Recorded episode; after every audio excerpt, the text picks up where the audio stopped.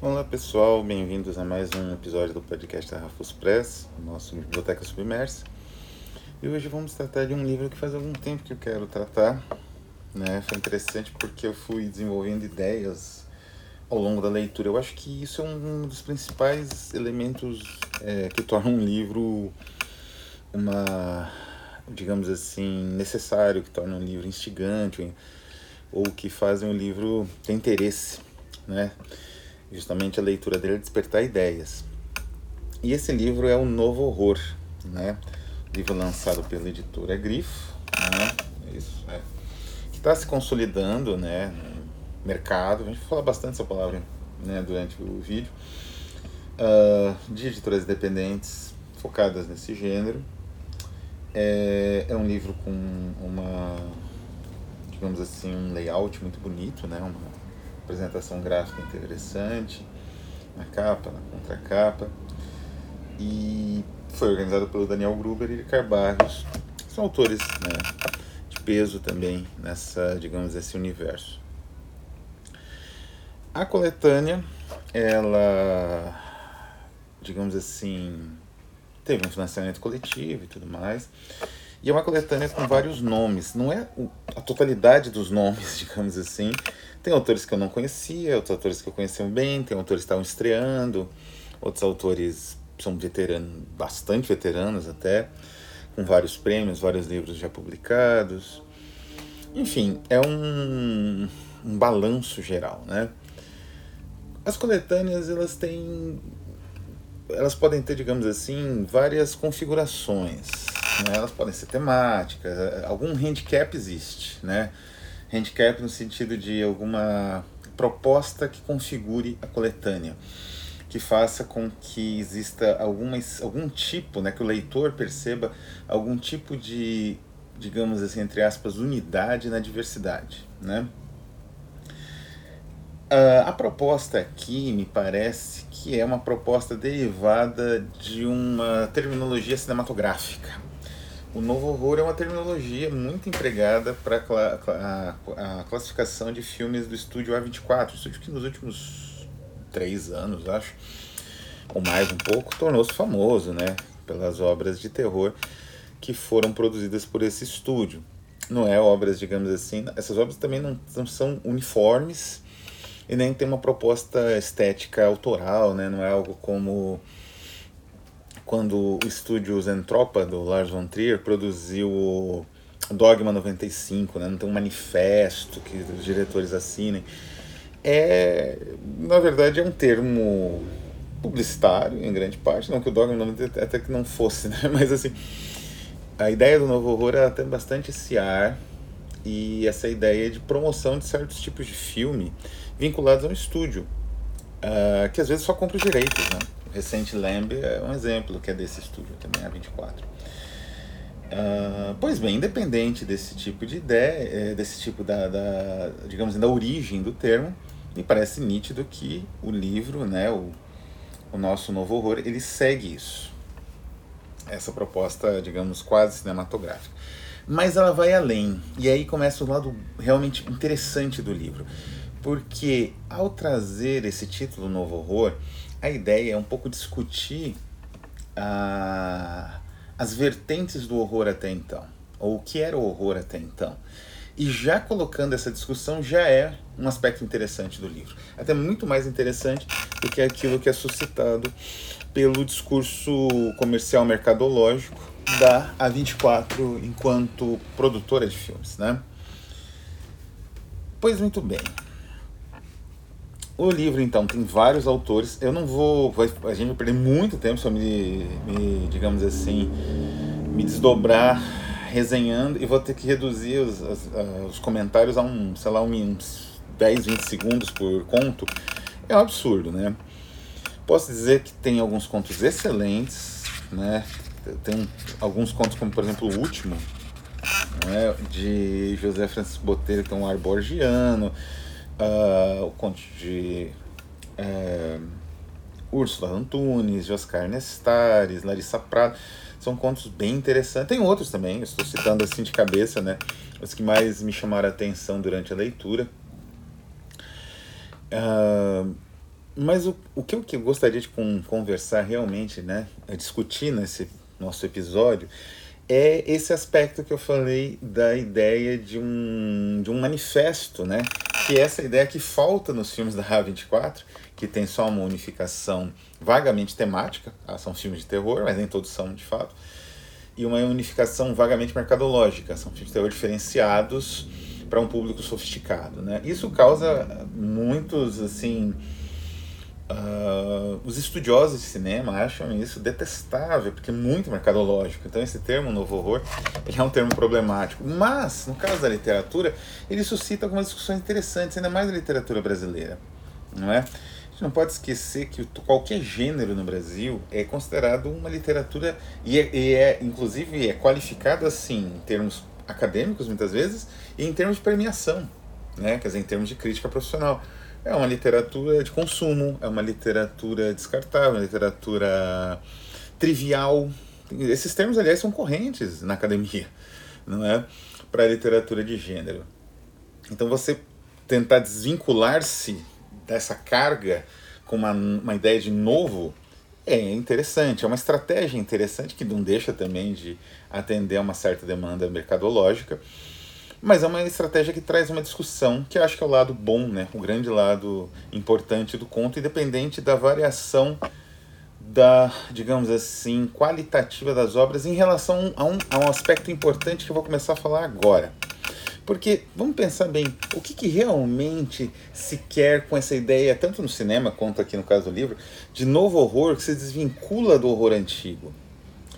É muito simples, eu acredito eu, né? O horror, a literatura de horror, especialmente nos seus grandes exemplos e um pouco da cinematografia, embora isso também, tanto no caso da literatura quanto no cinema, isso não seja uma verdade universal, isso não seja um aspecto essencial, isso é captado dessa forma por um, um tipo de simplificação que eu também já vou comentar agora. Mas assim, essencialmente, a literatura de horror, ela tem um aspecto uh, quase conservador ou conservador, porque é um aspecto de alergia, de horror ao outro. Né? A outridade é aquilo que desequilibra o universo dos personagens. É a cor que cai do céu, são os imigrantes, uh, imigrantes mesmo, africanos e do leste europeu que chegam em Nova York no conto Horror em Red Hook, por exemplo, do Lovecraft. Uh, a, a mulher que é excluída, que é a bruxa, né? Em diversos contos. Enfim, a, a outridade, né? o estrangeiro de novo, no caso Frankenstein, o, digamos assim, o intelectual uh, furtivo que tem uma vida paralela nos baixos fundos, no caso do Dr. Jekyll, não é? Todas essas histórias, independente até da posição política, né, digamos assim, do ah, o, a carga maldita trazida no navio brasileiro, no caso do Orlá, né, do Maupassant. Todas essas narrativas, dependentes da posição da política do autor, expressam exatamente uma espécie de horror ao outro. E mais que isso, um horror também a, a algum tipo, a aspectos de mudança e mudança num ponto de vista geral, tanto individual quanto social. O grande exemplo disso, eu acho, é o próprio A Volta do Parafuso.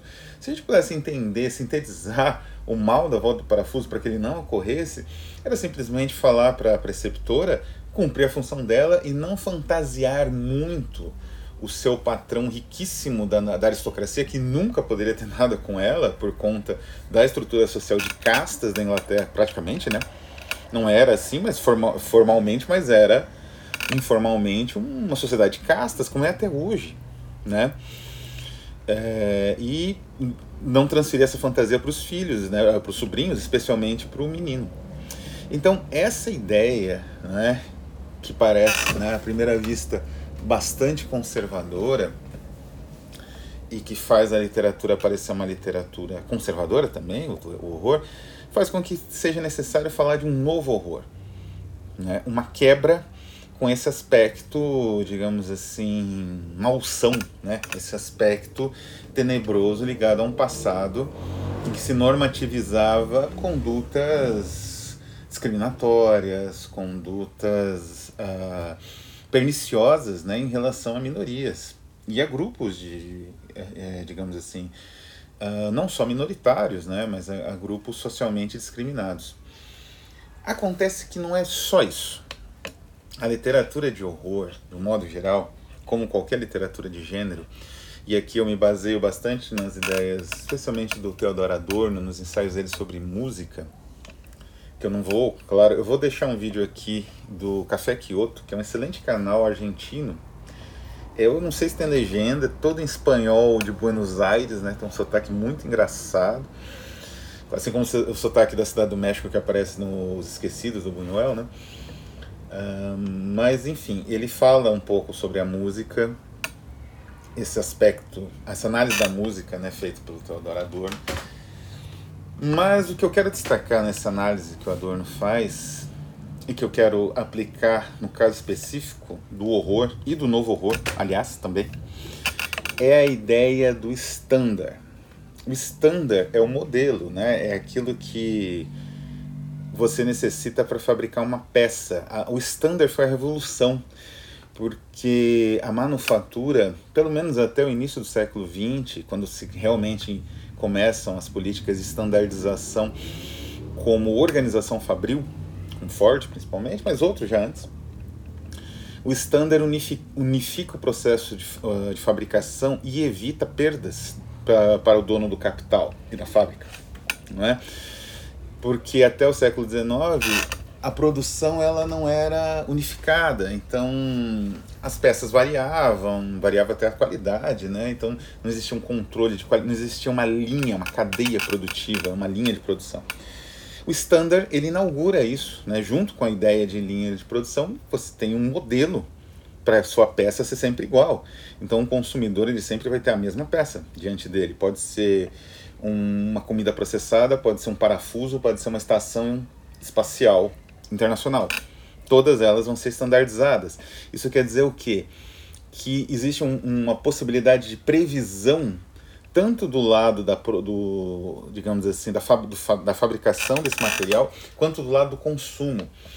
Não é a máquina e os operários que manipulam essa máquina preveem como é a forma a partir ali do mapeamento, a partir de, um, de uma peça, né, do standard, né, de uma peça pronta que serve de modelo a partir de uma série de informações que alimentam o computador de CAD, né? enfim, qualquer que seja o processo, desse do lado da produção e do lado do consumo, a partir do, do fato que você prevê o uso daquilo, prevê a maneira como aquilo deve ser uh, utilizado quase que instintivamente.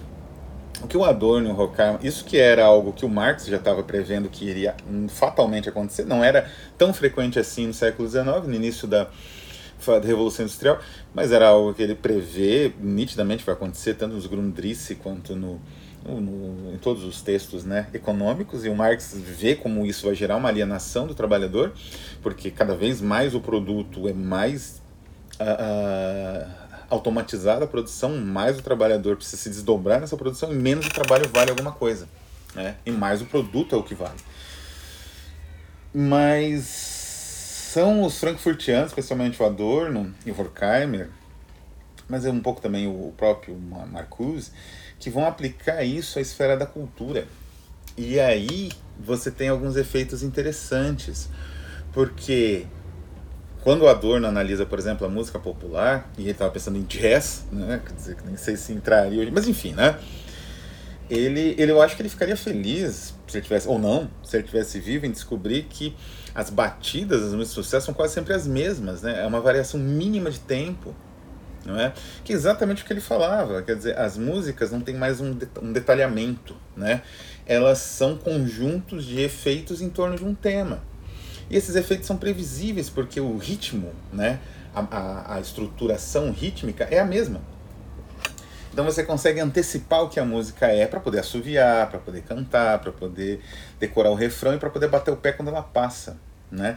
E esses gestos automáticos é o que, você, é o que a, a, a peça standard espera que você faça, da mesma forma que um prego serve para ser batido na parede, né? não tem outra, obriga, não tem outra função, digamos assim.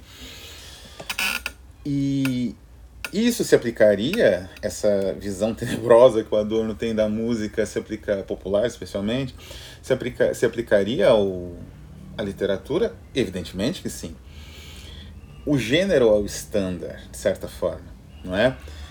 é? Quando você vê um livro de um determinado gênero, ele tem toda uma estrutura antes de você abrir o livro que indica que gênero é esse, que indica a direção desse gênero, que indica o que o, que o leitor deve esperar do livro por ele pertencer àquele gênero, né? São poucas as editoras que tentam quebrar um pouco isso, mas mesmo quando quebram, vão nessa direção, não é? Então, um livro de ficção científica, ele tem uma série de índices que indicam que ele é um livro de ficção científica, a mesma coisa um livro de terror, ou de horror, né? No caso, horror. Mas, é, e isso seria terrível em si não é. Hoje em dia, inclusive, séries de TV, Round Six ou é, quase todas da Netflix, elas são feitas a partir de algoritmos que é uma espécie de radicalização do standard, né? Quer dizer, agora o modelo é um processo matemático complexo, o modelo se torna mais fluido, você tem mais elementos naquele modelo do que os elementos das antigas pesquisas que os americanos tinham, né, que o próprio Adorno analisava, estudava, aquelas pesquisas de consumo ou aquelas pesquisas de rádio não é? E a partir disso você faz a série. Quero fazer uma distopia, seria o Round Six. Então você vai analisa a resposta dos espectadores a determinados estímulos e você monta, perfeitamente integrado. Isso em si, é, prosseguindo, né? O que acontece é o seguinte: a standardização ela é um procedimento que, como eu falei, o capital ele utiliza em todos os seus produtos, digamos assim, e um produto cultural é um produto.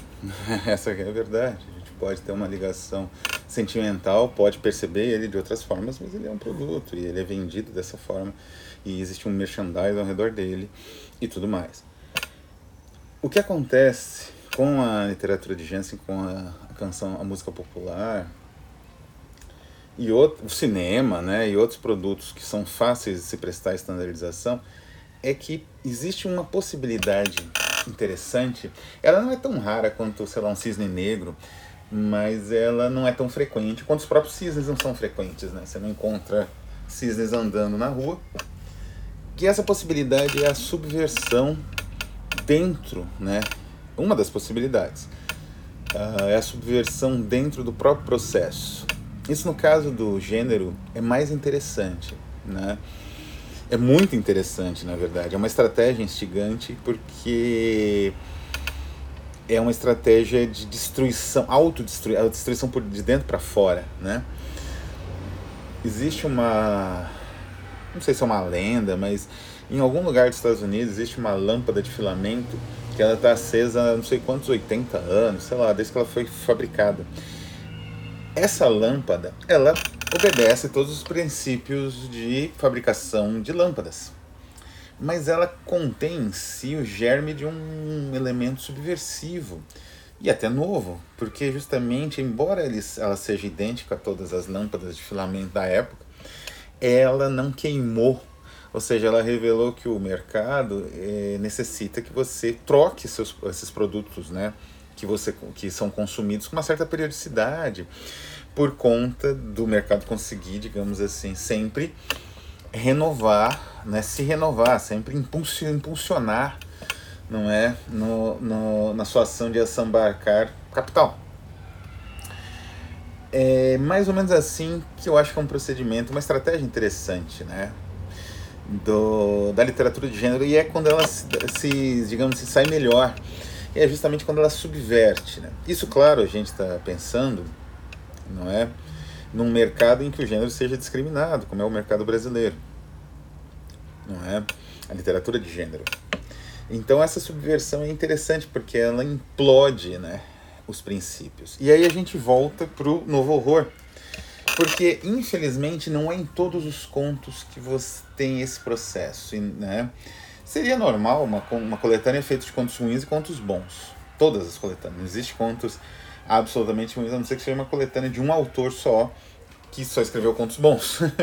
Aí é bem mais capaz, né? Mas assim, uma coletânea mais, digamos assim, multiforme, feita uh, com diversos autores, a partir de uma proposta que, como eu falei, serve mais como um handicap, né, de certa maneira, é muito difícil que você tenha contos do mesma qualidade, mesmo nível sempre. Mas aqui, nesse caso, os contos eles tentam subverter, como eu falei, quebrar a herança do horror do passado, que é vista como uma herança perniciosa, por conta daquilo que representou o passado, né?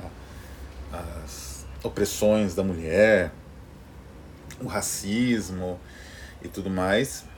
Uh, e não essa subversão do horror, que foi uma outra leitura que alguns autores tiveram, acho que a partir da proposta de novo horror, né? até dos filmes propriamente ditos, que é uma espécie de subversão dentro dos princípios programáticos do horror e dentro até das estruturas temáticas usuais do gênero.